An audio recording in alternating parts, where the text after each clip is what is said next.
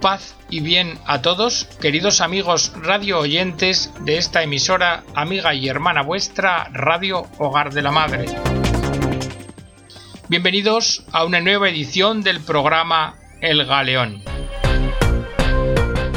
La edición del programa de hoy es la última que vamos a dedicar al León de Münster, al obispo Clemens August von Galen. Si recordáis, os hemos traído un extracto de las tres célebres homilías que en el año 1941 predicó desde su sede. Hoy vamos a centrarnos en algunas cartas, algunas epístolas entre Pío XII y von Galen. Nos harán o nos darán una idea del retrato del beato.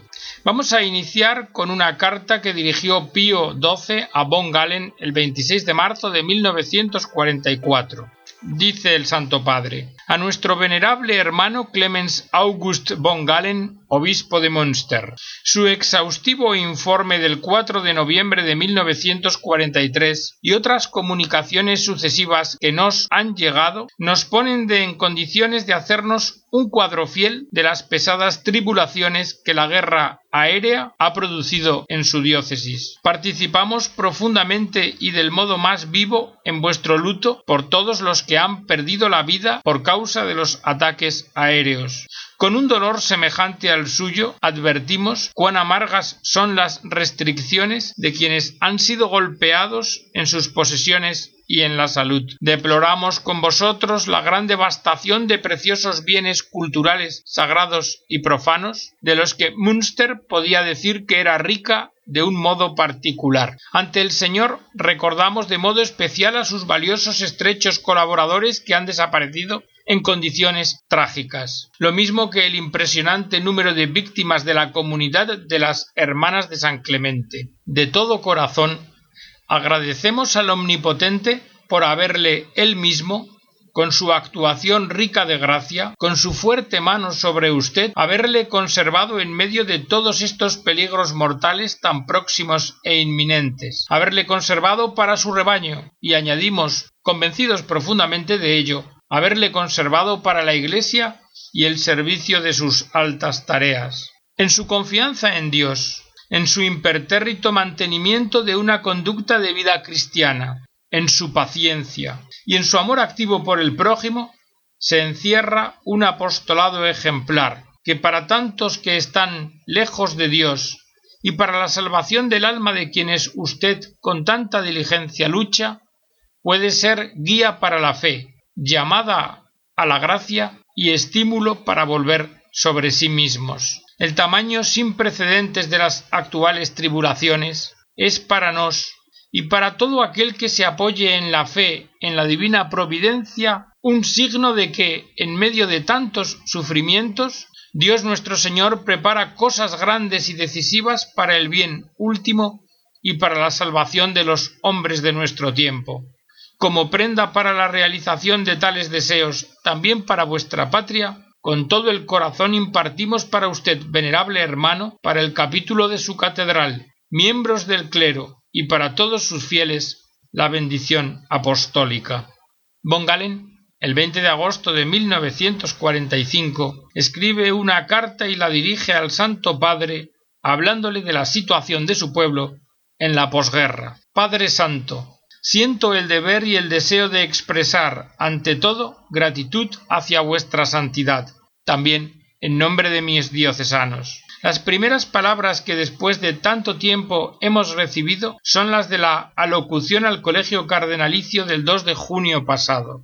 El tenor de su carta, Santo Padre, nos muestra la benévola comprensión y el inmutado amor de vuestra santidad por nosotros, por nuestro pobre pueblo y por nuestra patria, hacia la cual casi todo el resto del mundo parece alimentar únicamente odio, aversión y sed de venganza. Incluso los nuevos periódicos alemanes dirigidos por las fuerzas de ocupación continuamente publican declaraciones que quieren imputar a todo el pueblo alemán, incluyendo a aquellos que nunca se inclinaron bajo las erróneas doctrinas del nazismo, sino que al contrario se opusieron fuertemente, a ellos también les imputan una culpa colectiva y responsabilidad por todos los crímenes cometidos por los precedentes detentores del poder en Alemania.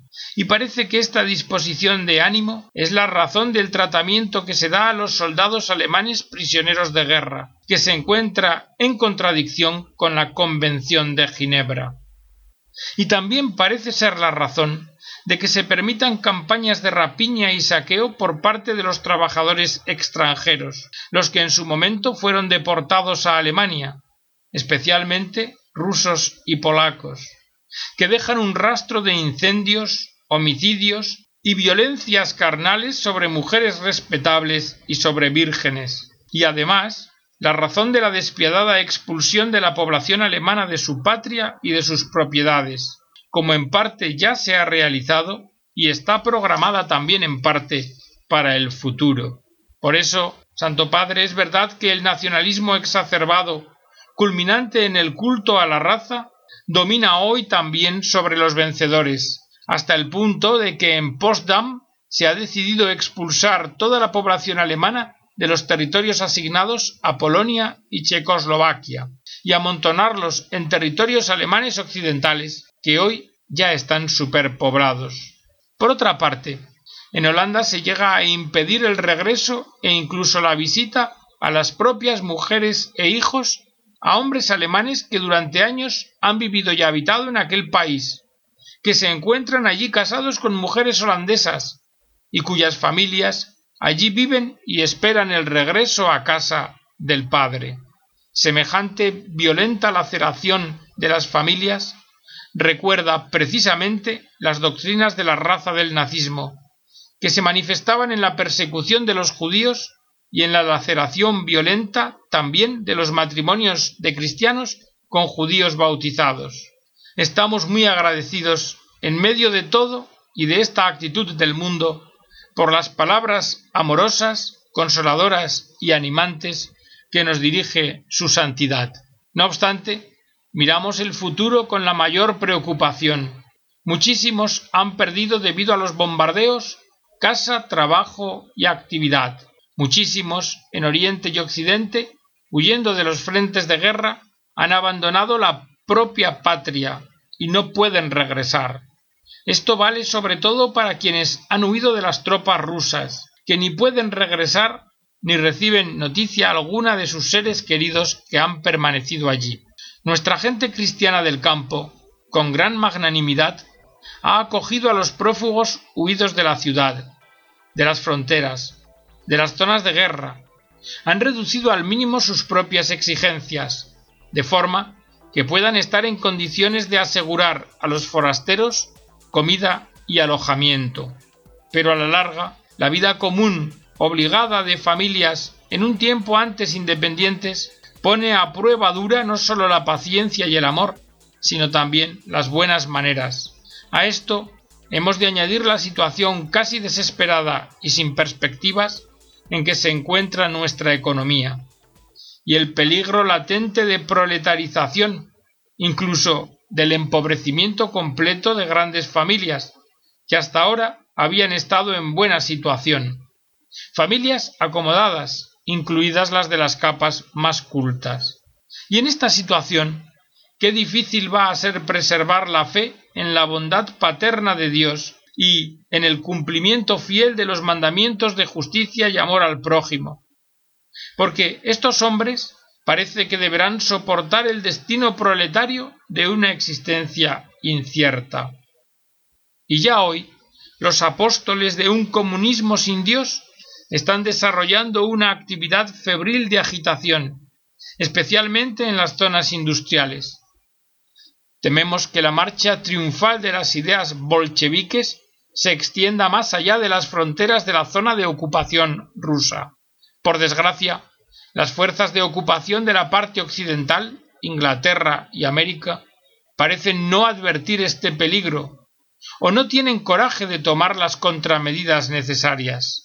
Padre Santo, pido excusas humildemente si aflijo el corazón de Padre de vuestra Santidad con la exposición de nuestra difícil situación y además debo pedir perdón por atreverme a escribir a vuestra santidad en un modo que por la forma, papel y escritura resulta inadecuada y poco digna, pero pido humildemente que se considere como justificación de esta circunstancia la indigencia en la que vivo, ya que debo contentarme con aquello que encuentro. Von Galen vuelve a escribir a Pío XII el 25 de septiembre de 1945, al efecto de informarle de las condiciones difíciles en las que se encuentra la población, especialmente en los territorios ocupados. Y así le escribe Padre Santo, en muchos lugares he debido comprobar las terribles devastaciones que han dejado tras de sí los bombardeos, los últimos combates y también los saqueos y las violencias. Casas reducidas a cenizas, campos sin cultivar, población empobrecida, a menudo amontonada en ruinas destinadas a alojamientos como se pueda. A esto se añade alimentación y vestidos a menudo insuficientes. El aviso público de que para el invierno no habrá suministro de carbón ni para la cocina ni para calefacción. El hecho de que no habrá nuevas construcciones para la población alemana y que en gran parte de la industria pesada del Ruhr y a lo largo del Reno, ésta deberá ser cerrada. Para amplios sectores de la población, esto significa una perspectiva de desempleo, hambre, frío y peligro de una proletarización prolongada y de desesperación. Doscientas iglesias de nuestra diócesis, muchos hospitales, edificios eclesiásticos y casas canónicas han sido destruidas y hoy son inutilizables. Y por otra parte la reconstrucción choca debido a la penuria de materiales de construcción con dificultades insuperables. Sobre las terribles condiciones de los territorios ocupados, me permito adjuntar algunos informes fiables por cuyos defectos de forma pido excusas a vuestra santidad. Padre Santo, sabemos que el corazón paterno de vuestra santidad late con amor por nosotros, y que vuestra santidad hará todo lo posible por socorrer al pueblo alemán humillado y pisoteado, ya mediante una ayuda directa o ya por medio de gestiones ante las potencias vencedoras. Mientras tanto, nosotros confiamos en la oración y en la bendición de vuestra santidad, que con la mayor deferencia pido para mí y para la diócesis a mí confiada, y permanezco muy obediente hijo y servidor de vuestra santidad. El 6 de enero de 1946, von Galen escribe una carta de gratitud a su santidad por haber sido nombrado como cardenal, y le dice Padre Santo, con reverencia filial me arrodillo espiritualmente a los pies de la santidad vuestra y en vano busco las palabras que puedan expresar lo que siento en lo más profundo de mi corazón. La radio y los periódicos han dado a saber que vuestra santidad se ha complacido con integrar el Sacro Colegio Cardenalicio con el nombramiento de un gran número de nuevos miembros. Vuestra santidad ha manifestado y demostrado de forma insuperable al mundo entero que la Santa Iglesia Católica es supranacional y que su cohesión y su unidad demuestran lo vergonzoso que es el odio entre los pueblos. Ni siquiera nuestro pobre pueblo alemán, devastado por la guerra, humillado por la derrota, y hoy por todas partes pisoteado por el odio y la sed de venganza, ha sido olvidado, sino más bien ilustrado por el nombramiento de tres obispos alemanes para el colegio de cardenales. Por esto, con corazón profundamente conmovido, los católicos alemanes junto a sus obispos y sacerdotes, y también a muchos alemanes no católicos, dan gracias al vicario de Cristo en la tierra. Si vuestra santidad ha dispuesto que también mi pobre persona se encuentre entre estos y deba entrar en el sacro colegio de cardenales, Únicamente puedo decir que esta dignidad y nombramiento inesperado e inmerecido me confunde y me pesa tanto que con Pedro querría decir Apártate de mí, Señor, que soy un pecador. Sólo el principio que en la medida de lo posible he procurado honrar a lo largo de toda mi existencia, de considerar cada deseo del Papa como un mandato de aquel que le ha puesto como pastor universal, me lleva a proferir humildemente mi atsum, como hice ya en el día de mi consagración sacerdotal, y a aceptar la dignidad y el honor que me han sido conferidos. Me consuela poder descubrir un reconocimiento de la conducta valiente de la mayoría de los católicos de la diócesis de Münster a mí confiada, que en los años de persecución y opresión se han mantenido fieles a Cristo, a su Santa Iglesia, al Santo Padre, y que a través de su fuerza de ánimo y conducta han hecho posible que también públicamente pudiese defender los derechos de Dios, de la Iglesia y los derechos dados por Dios a la persona humana. Los incesantes testimonios de amistad que me llegan de mis diocesanos al anuncio de la noticia de mi nombramiento, las innumerables felicitaciones que me llegan de toda la diócesis y de toda Alemania, me dan el derecho a interpretar en ese sentido y aceptar este acto de gracia de vuestra santidad. Con esto renuevo el voto solemne de fidelidad inmutable, de obediencia asidua y de amor filial a la cabeza de la Iglesia, al vicario de Cristo en la tierra y a la sublime persona de vuestra santidad, por la que en nuestras pobres oraciones nos aplicamos diariamente para impetrar la gracia, protección y asistencia de Dios. Con la alegre esperanza de poder pronto arrodillarme a los pies de vuestra santidad, y con la humilde petición de la bendición apostólica para mí y para mis diocesanos, permanezco en la más profunda deferencia, hijo y servidor muy obediente de la vuestra santidad. Y con esta carta, von Galen agradecía a Pío XII el nombramiento de cardenal. Hasta aquí, queridos amigos, os he acercado un extracto de la correspondencia de Clemens August von Galen. Y ahora va siendo el momento de despedirnos del león de Monster. Podemos decir que se trató de un hombre que había declarado brutalmente la guerra al Estado y que todo el mundo en su país esperaba que en poco tiempo hubiese sido arrestado y ajusticiado. En su diócesis, en la de Münster, se contaron 566 sacerdotes diocesanos y 96 religiosos llevados ante los tribunales, 37 internados en campos de concentración. En Hamburgo, el 10 de noviembre de 1941, tres sacerdotes católicos y un pastor protestante fueron decapitados por difundir las predicaciones de Von Galen. Uno de los supervivientes del campo de Dachau testimonia. Fui saludado con las siguientes palabras al llegar. De nuevo, una víctima del señor von Galen.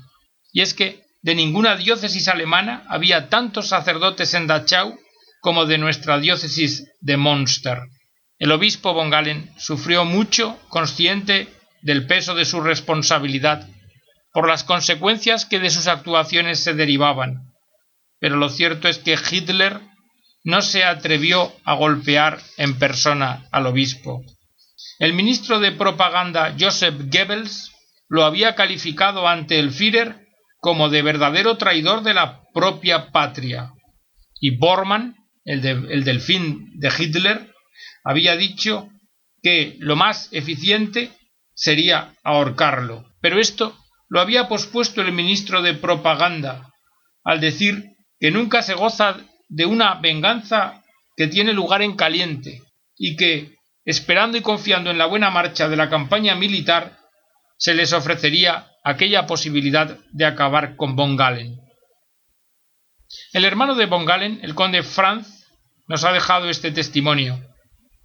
Aunque mi hermano no fue hecho prisionero, él era permanentemente espiado, expuesto a los ataques, a los atropellos y a las injurias de los enemigos de la Iglesia. Pero a pesar de ello, siempre conservó una actitud recta y serena, y siguió anunciando con intrepidez la verdad. En la positio de la causa de von Galen consta que fue un hombre de la resistencia, pero de una resistencia sustancialmente religiosa y moral, aunque en sus consecuencias también fue política. Von Galen pronunció su último discurso en Münster el 16 de marzo, tras regresar de Roma, y en esa ocasión dijo Mi derecho y mi deber eran hablar, y hablé por vosotros, por las innumerables personas que están aquí reunidas, por las innumerables personas de nuestra querida tierra alemana, y Dios bendijo mis palabras, y vuestro amor y vuestra fidelidad fueron lo que mantuvieron lejos de mí lo que podía haber sido mi fin, pero también quizá impidieron que recibiese la recompensa más bella. Dijo esto refiriéndose al martirio.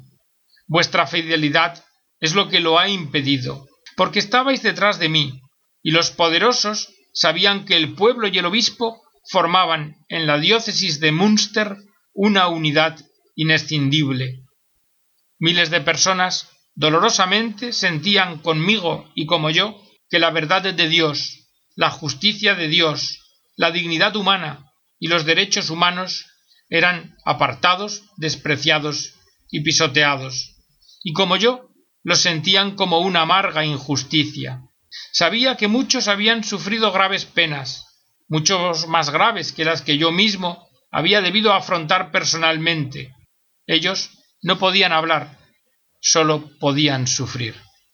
El día de su muerte, que sucedió el 22 de marzo, apenas un mes de recibir la púrpura cardenalicia, la revista alemana Die Zeit definió a von Galen como un combatiente por la justicia, un gran benefactor de la humanidad. A su funeral, una multitud de más de cincuenta mil personas llegó de todas partes de Alemania para dar un saludo final al león de Münster. Giovanni Battista Montini, futuro Pablo VI, se expresó así Con la muerte de este prelado, Alemania ha perdido una de las grandes personalidades de nuestro tiempo, y el presidente nacional de las comunidades judías de Renania del Norte, Philipp Auerbach expresó inmediatamente sus condolencias y dijo Los judíos alemanes sienten la gravedad de la pérdida sufrida, porque von Galen era uno de los pocos hombres conscientes de su deber, que en tiempos verdaderamente difíciles condujo la lucha contra la locura racista. Hoy, cuando termina ya el siglo XX, el rabino canadiense Gunther Plaut en Münster en una conferencia manifestó Pienso particularmente en un gran hombre de Münster que ha dicho que se debe obedecer antes a Dios que a los hombres. Pienso en Clemens August Graf von Galen, conciencia que lo fue, de esta ciudad. Estoy contento de poder recitar sobre su tumba el Cádiz. Él no pudo mantener lejos a las sanguinarias bestias de Hitler, pero su valor y sus cartas episcopales no quedaron sin efectos. Esas cartas se han convertido en las piedras miliares de la nueva Alemania. Y hasta aquí, queridos amigos, la edición del programa de hoy y la historia de un obispo que se enfrentó a Hitler, Clemens August von Galen. Que Dios os bendiga a todos y os esperamos en la próxima edición del programa.